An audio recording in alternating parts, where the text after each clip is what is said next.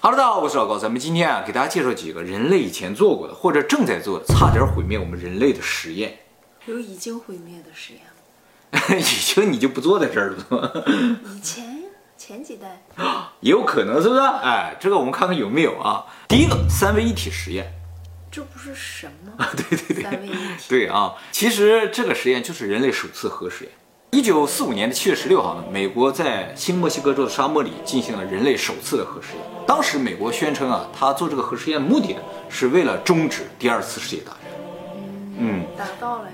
啊，对，也确实达到了啊。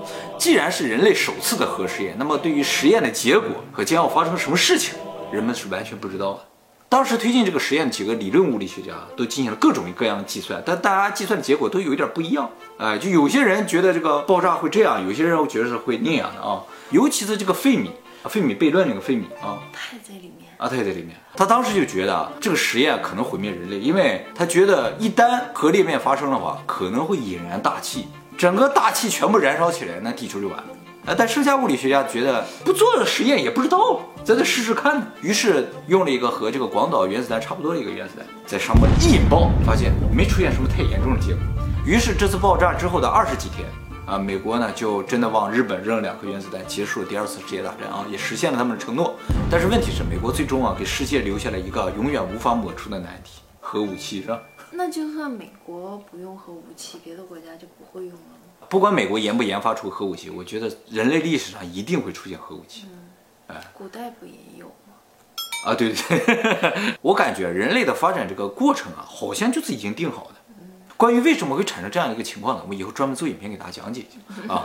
第二个，超级细菌实验，这个呢是一九七一年的时候，美国著名的微生物学家阿南达查格拉巴蒂，他通过基因改造，将一种细菌呢改造成了一种超级细菌，能够快速的分解原油。这个细菌的名字呢叫做链臭假单胞菌。根据当时实验测试的结果啊，这种细菌可以将原油分解的速度提升一百倍。他为什么要研究这个细菌呢？就是因为当时美国发生了很多原油泄漏事故，当时的解决办法基本上就是靠海水自己慢慢慢慢把它溶解掉，这速度就很慢，需要几十年可能。于是他就发明了这种细菌之后呢，这个细菌就可以快速把它们都分解掉，吃掉。实验发现，这个细菌啊能力非常的强大，几乎什么有机物都能分解，甚至连塑料它都能分解。那很好啊。结果后来发现，这个细菌有一个问题，它有强大的抗药性。目前已知没有任何抗生素对它有效，你杀不死它，你就不能把它拿出来。比如说你让它分解原油，分解原油完了之后它怎么办？它如果再继续分解鱼虾，都分解完了，你吃什么？啊，它如果上到陆地上再分解树木了，咱就完了啊。还没有放出？还没有放出来。最终呢，这个细菌是关在实验室里没有放出来。不是 SCP 吗？有点这种感觉。而且啊，关于这个细菌有一个非常有名的事情，就是查克拉巴蒂啊研究出这种细菌之后，马上就向美国申请专利。但是呢，很多人反对他持有专利，为什么呢？因为从那之前没有任何人对生物持有专利。他的意思说，这个生命是我创造出来的。神？哎，有点这，就说这个细菌是我创造的，我发明的。于是打官司打了很多年，最终呢，美国最高法院判他胜诉，把这个专利给他了。这也是美国历史上最著名的一个跟生命有关的专利案。下一个一流星雨实验，这个名字很快，是吧？这是人类目前为止在高空进行最大规模的核实验。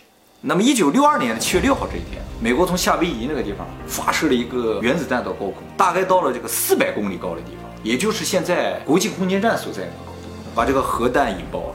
它的高空这一炸，直接给天炸出一个洞来，跟漏个洞一样。天漏个洞就能看到外面黑黑的宇宙，然后呢，整个天都被照亮了，就像个太阳一样，但是个环形的太阳啊。那么当时发射出这个核弹的威力啊，是广岛核弹的一百倍。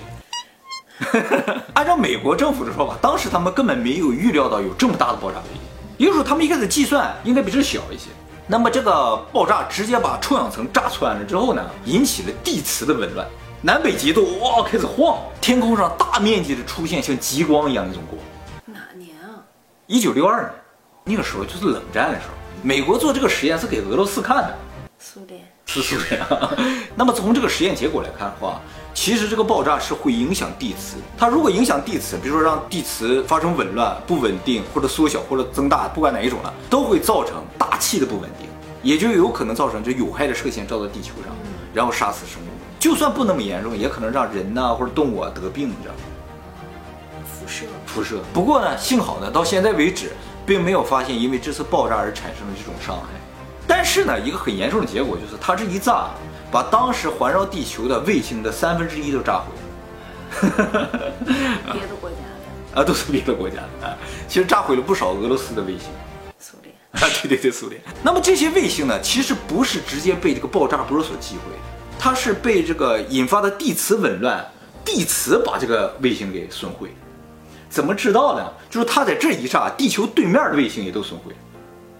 那么这次实验之后呢，很多国家就反对美国做这个事情。于是，在一九六七年的时候，联合国就正式颁布了叫《外太空条约》，又叫《太空宪法》。这个条约其实就十条，就是说这个太空大家应该和平利用，不能占为己有，也不能在这做核实验或者做什么的啊。可是他没写一些很重要的，比如说呢？比如说发现外星生物应该怎么办？需要上报吗？需要告诉其他国家吗？是啊，你是强烈建议修改太空宪法的，还是他们已经发现外星人了？有可能，要么他们就没想到，要么呢就是他们已经发现了，不想用这个东西来约束谁。好，下一个倒热病实验。倒热病啊是一种发生在小麦和水稻身上的疾病啊。这个病呢虽然对人没有任何伤害，但是呢它会造成水稻和小麦大量减产。那么一九四三年的时候，印度和孟加拉国啊就发生了倒热病，造成大片大片的小麦和水稻不产。于是呢，直接在这两个国家产生饥荒，饿死了将近三百五十万。那么在上个世纪六十年代、七十年代，也就是美国冷战那个时候，美国曾经就想把这个东西啊作为生化武器，做成炸弹，做了总共三十一次实验。后来呢，全世界都反对，因为他如果真的把这个炸弹投放到一些主要靠农业的国家的话，这个国家就完了。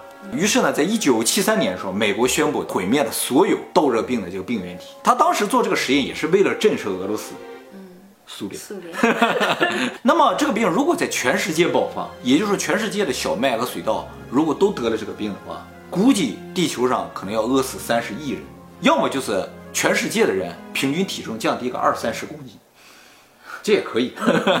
到目前为止，给大家介绍的都是以前做过的，现在没有在做这种实验了，也过去就过去了。我们算捡条命了啊！接下来给大家介绍的呢，就是我们现在还在做这个实验。比如说，以后哪一天因为这个实验咱们毁灭也都不奇怪。第一个呢，就是大型强子对撞机，好像讲过，就是 Cern 的那个机器哦。那么这个机器呢，建于二零零八年啊，在瑞士和法国交界的地方，那个地方呢有欧洲核子研究所。它这个粒子对撞的目的呢，就是为了模拟宇宙初始的状态。看看这个宇宙大爆发究竟是怎么产生，同时呢，也可以研究黑洞的形成，还有这个反物质的形成，还有磁单极的形成。什么叫磁单极？我们现在发现的磁铁，不管多大都有两极，就只要有南极就一定有北极。你把一个磁铁分成两半，它又会形成新的南极和北极。你就在最南极的地方剪一下，那个南极也会出现北极，没有出现单纯的南极和北极，对不对？但是按照现在最火的一个物理理论啊，叫做超弦理论。就预言了磁单极的存在，于是呢，现在科学家都在找这个东西，一旦找到了，就基本上证明超弦理论是对的。这个超弦理论啊，是用来解释什么呢？解释维度的。这个以后我们专门做影片给大家讲解啊。这个超弦理论对于磁单极的预测，就有点像爱因斯坦对于黑洞的预测一样。他说黑洞有嘛，一直找不到嘛，对吧？现在找到了，哎，哪一天我们找到了磁单极，这个超弦理论就对了，我们就可以解释维度了。那不会毁灭地球呀？但问题是，如果这个对撞实验按照他们预测成功了，就有可能产生宇宙大爆炸、哦，黑洞、反物质，这三个哪一个我们都受不了。你宇宙大爆炸了，你就产生新的宇宙了；黑洞一出来就把地球吸进去了，咱们就完了，噗，就变成一个点了。反物质一出现，地球的东西都消失了。所以他们是想造出这个东西来，做出这个实验结果，但做出来了，那人类就毁灭了。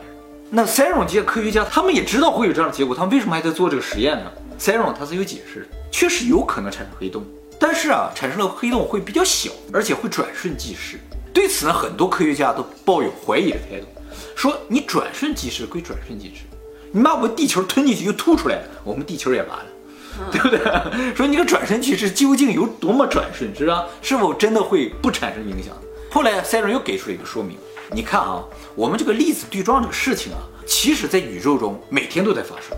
宇宙中有大量的射线射向太阳，而太阳也不断的往外发射射线，就有无数的粒子，其实每天在不停的对撞，也没看产生黑洞啊，也没有宇宙大爆炸，已经五十多亿年过去了，太阳还是挺好的，所以他们认为这个粒子对撞应该没有那么大的危险性。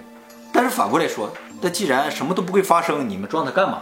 你不就是希望发生点什么，是吧？所以 Serum 哪一天把我们毁灭了，我们可能都不知道，一瞬间就结束了，是吧？啊啊，当然了，Serum 也有可能造出时间机器嘛。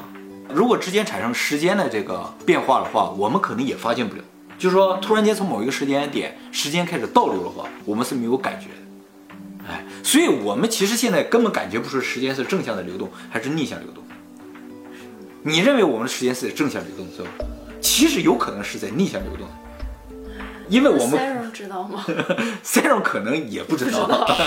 下一个啊，SETI。那么这个计划我们介绍，他说主要通过接收信号来探索地外文明的啊。但其实这个计划里边还有很多其他的部分，也包括发送信号。光接收信号其实没有很危险，但发送信号极端危险。丛林法则。黑暗森林法则。以霍金为首的很多天文学家就特别反对往外发信号。霍金认为啊，我们的信号一旦被高度文明收到，而且这个高度文明有能力来到我们这儿的话，我们就完了，一瞬间我们就会被灭掉。他为什么这么肯定这个结果呢？他说：“你看，英国人当初去了美洲大陆，百分之九十的印第安人消失。他说我们地球会面临同样的问题，不管它是高等文明，它是有多么先进，他们的想法就是那样的。”那他们不是人类呀、高一个维度。是，他是不是人类？但是呢，其实按照一个简单的推论，你就会发现啊，如果森林当中，当然了，你说有的人是人类，有的不是人类的话，也就是说有的是猎人，有的不是猎人，对不对？只要这个黑暗丛林中有一个猎人，剩下也都必须变成猎人，他们才能生存下去。你像高维度的上帝啊、神啊、佛祖啊，不都是爱人类吗？啊，那也有可能，他可能实质上已经控制了我们，就是我们一天到晚还在找他们呢，其实他们已经控制我们，呃，只是让我们看不到外面而已，这可能也是有的。这样的话就没什么危险，因为反正已经我们像宠物一样被它控制了嘛，对吧？哎，好，最后一个暗物质观测实验。我们这个宇宙看上去空空如也，但其实百分之九十五都是暗物质和暗能量，我们能看到的只占百分之五。这个我们以前讲过啊。那么这个暗物质呢，是到现在都没有观测到的东西。但为什么认为它存在呢？就是因为我们观测这些星系啊，它们旋转的速度，发现如果没有暗物质的存在的话，它的转速不是这个样子的。什么？意思啊？我们看到外边所有的星系啊都在那转，没关系。但是按照中心质量大，边上质量小这个原则的话，中间转的速度就会快，四周的转速度就会慢，像漩涡一样。但是事实上不是这样，我们观测的所有的星系内外都是同速在旋转的，哦它像一个整体一样在旋转，不合理啊！按理来说，你离中心越远，你引力越小嘛。但为什么你能保持跟中心所有的星球一个速度在旋转呢？于是现在最流行的一种说法就是有个暗物质把它摁在那儿，让你变成一个整体了。你看上去好像是空空如也，但其实不是，到处都是东西，所以就保证它就是这个形儿，就这样的转。于是现在最流行的事儿就是找暗物质，像中国也在地底下两千多米的地方不有个实验室吗？在那找暗物质，像日本也是一样啊，各个国家都在找，看谁先找到。找暗物质都在这个地底下找，因为防止其他的东西干扰到它，所以要用厚厚的地层隔住宇宙射线。暗物质可以穿透任何东西嘛，也就可以穿透厚厚的地面到那里边，只要有反应就可以。但是呢，暗物质目前发现就是它通过主观观测还有客观观测都无法观测到。它和黑洞不一样，黑洞啊，通过主观观测观测不到，但是通过间接观测是可以观测到。你看不见黑洞，但是你能看到黑洞周围的东西，它这个走法很奇怪，你就知道它存在嘛。但暗物质不是，暗物质是你怎么都看不见。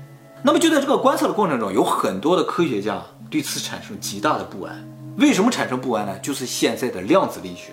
量子力学啊，让人们明白了一个道理啊，就是在微观世界里面，就是我们看不到这个世界里边，意识是可以决定一些事情的。就像量子状态会因为我们的观测而产生坍缩，它就固定成某一个实质的状态了。很多人认为啊，这个暗物质有同样的属性，就是我们现在只是没看到它，它就呈现现在正常的状态。一旦有一天我们看到它了，它就会坍缩。也就是说，如果我们找到暗物质那天，我们一观测宇宙，整个宇宙大面积将产生坍缩，整个宇宙将会实体化。实体化。对，就是你现在看到什么东西都没有的地方，就开始全部变成石头，整个宇宙最后坍缩成一个死的东西，我们也就一下就完了。而且他很担心这个事情会产生连锁反应，就是不是我观测一点啊，它一点发生变化，而是我只要一眼望过去，哇，这一片就全部都坍缩。我们现在在虚拟化，如果去观测的话，会实体化。暗物质现在算是虚拟化的，就你无法证明它存在嘛。但是你能证明它存在的那一天，也可能就是人类消失的那一天，所有的能量都变成物质，所有的意识也都变成物质的那一天，恐不恐怖？那相对那些陨石啊、超新星爆炸，这种人类毁灭人类的可能性更大。对呀、所以人类是人类最大的威胁嘛。最终啊，根本就不是什么自然现象毁灭人类，就是人类毁灭人类。恐龙自己毁灭的恐龙，的可能性是有的，所以最终 AI 一定知道这一点，能够挽救人类的唯一做法就是隔离人类，让人类进入虚拟世界，人类就不再毁灭人类，就是现在。可能就是现在 你想不想当反抗军的首领？不想。你听说过一个来自大连的反抗军首领吗？听上去就不很帅气啊！大连理工的，啊，来自大连理工的一个反抗首领，是不是？感觉特别的弱。